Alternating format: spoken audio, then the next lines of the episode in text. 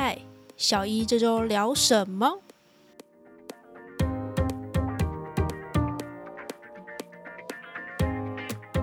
？Hello，欢迎收听小一这周聊什么。我这周到底想要聊什么呢？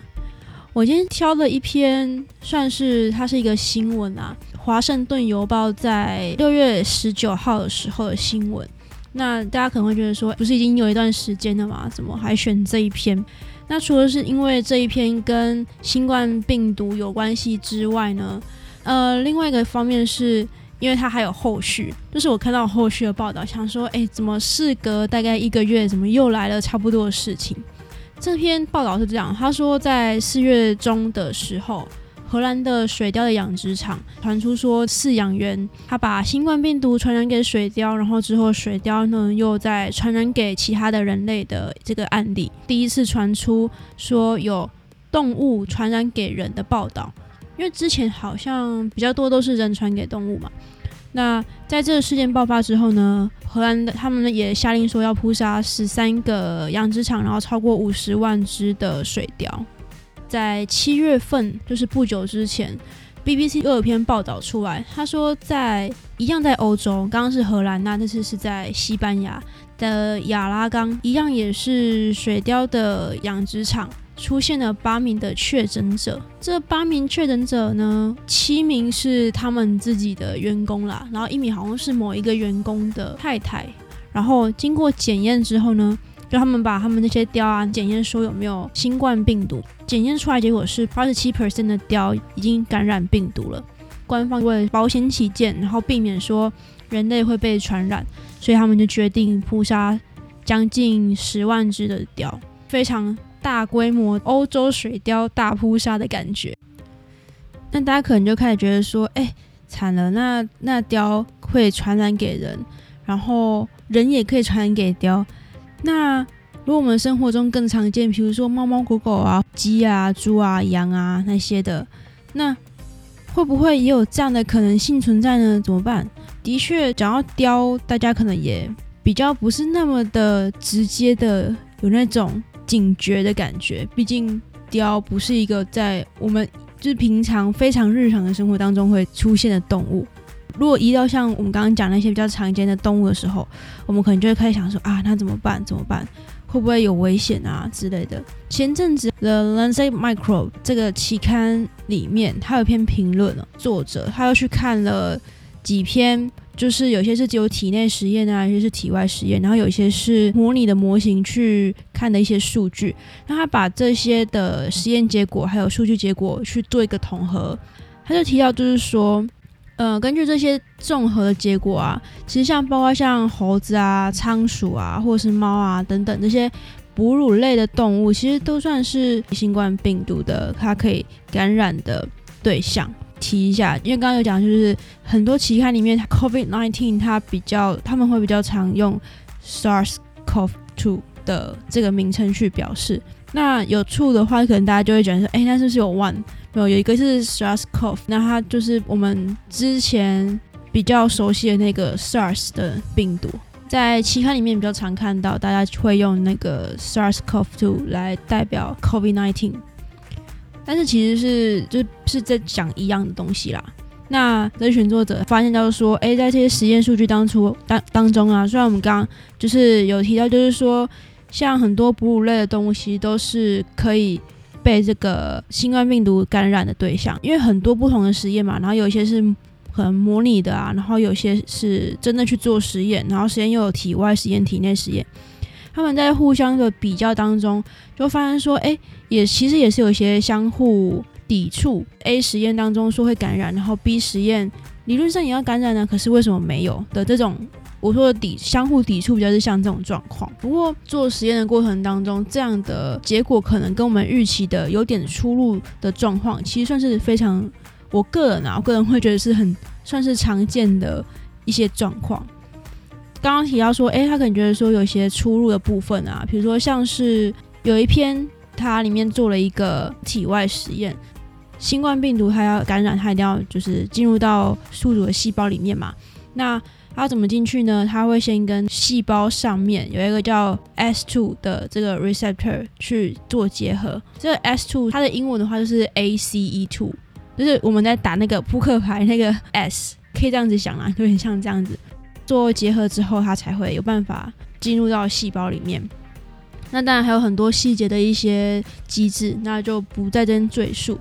那也就是说，它这个 receptor 这接收器其实是一个关键。当然，有没有你说有没有其他的方式进去？我不能说没有，但是现在比较多人研究出来的这个是一个很主要的一个管道。那他发现说，让猪只去接种病毒，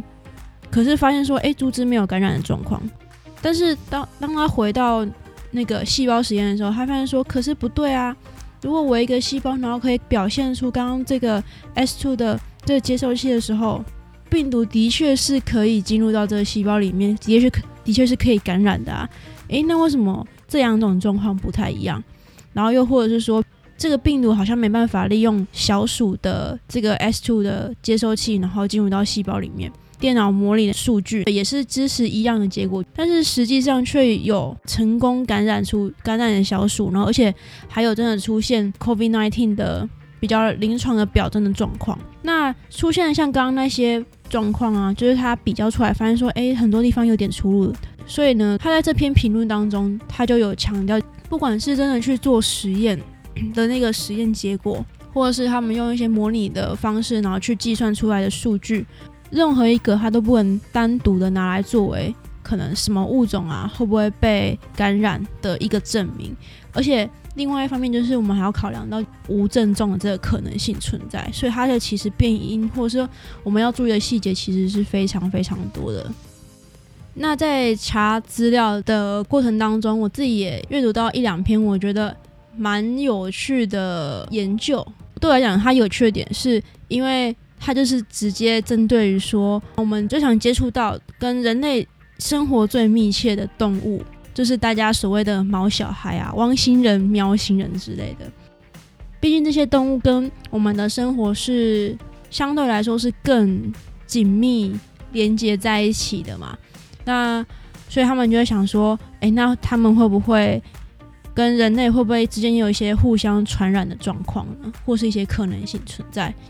如果说以我们刚刚作者他所提的一个一个想法的话，那我们或许只能含糊，然后又不能太确认的说，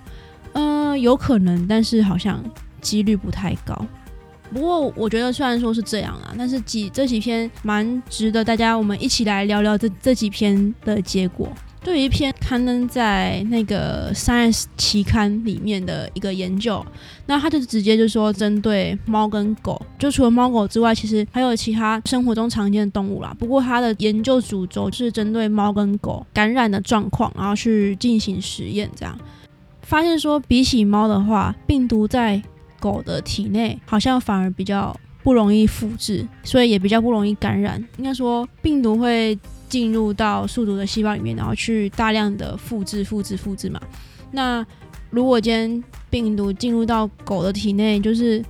好像它的复制这部分会比较困难一点的话，那它也会相对来说，就是说，哎，可能比较不容易感染到。那有另外一篇，它也是针对猫、家猫，就是大家会养在家里那种。我会看到那篇，也是因为在刚刚最前面提到的那个《华盛顿邮报》它那篇。的报道里面，他也有去稍微提到这一篇。那篇研究是这样子的：这个实验是他把三只接种了新冠病毒的猫，跟三只它是没有感染、比较健康的猫，然后就分别有点像一加一这样，就是两只一组，一只是有接种，然后一只是没有感染这样子，两只一组共同饲养，所以两只一组，所以总共会有三组嘛。接种完之后的隔一天当成第一天的话。那第三天的时候，三只接种的猫，它们都检测出病毒。会特别讲到这个，是因为就确定是说，诶，的确接种之后是有确定有有感染到的。然后到了第六天的时候，因为他们就是一组一组共同饲养嘛，那到第六天的时候，原本没有感染的猫只也都出现，就是检测出有病毒。但是这总共六只猫在这过程当中完全。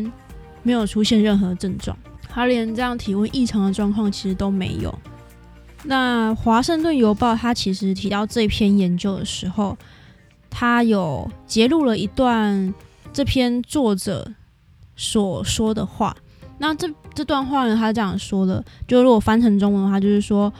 呃，如果这样的病毒数量可以有人传人的这样的情形的话，那猫绝对是有机会感染人类的。那这段话呢，应该是《华盛顿邮报》另外去呃采访这个作者的时候所揭露的话，因为这段话我在研究员是没有看到啦。但是我觉得这段话其实也蛮值得我们来思考。他们采集去测试猫的鼻腔里面的病毒的数量，所以这个作者也是因为这样，然后才会讲这一段话。然后我们从刚刚聊到现在，大家可能就会开始觉得说，啊，那怎么办？觉得生活中有点危机四伏，怎么办？连家里的毛小孩好像都得格外注意。可是大家警觉跟恐慌是两回事，因为猫跟猫很容易玩玩在一起，那玩在一起的时候，让互相传染。那它们同物种之间可以传染，并不代表说它们一定会传染给人类。另外一方面是家猫。大家可以想看，家猫，嗯，通常饲主都比较保护嘛，而且猫跟狗比起来，大家好像比较不会遛猫，是我有看过遛猫啊，但是很比较少，比较常看到是遛狗吧。所以家猫的活动范围其实也不是很大，大部分就是在自己家里面，各种的宠物类型的，其实主人都会保护的蛮周到的。他们的清洁啊，或者说活动范围，其实比起。其他，比如说流流浪在外的，其实他们的活动范围算是比较小一点的。其实我觉得或许啦，像收容所啊，或者是像养殖场这种比较大规模饲养的，反而是比较需要去注意的，因为更容易一感染就是一大群爆发的话，那可能也会更麻烦一点。虽然大家都说要防范未然嘛，防范未然我觉得是好事情，但是如果不是单纯警觉，然后觉得说啊，我可能要我们要注意这件事情，而是变成说很恐慌，还没把事情搞清楚就开始很恐慌，有点像是前不久一种民生用品卫生纸莫名大抢购的一个情况的话，我觉得其实反而有可能会衍生出更多其他的问题，那倒是有点适得其反。这周小小的主题就聊到这边，那也欢迎说大家有什么样的想法呀，也欢迎到粉丝页上面跟我们多多互动。那我们另外其实也有出文字版，我自己在整理的时候，我想说那不然也放上去好了。所以如果大家有兴趣的话，也可以到文字版的地方去看看。如果喜欢我们的东西的话呢，也欢迎到 Apple Podcast 粉丝页，或者说寄 email 给我们。跟我们聊聊，其实都是非常欢迎的哦。那我们小一这周聊什么就到这边喽，拜拜。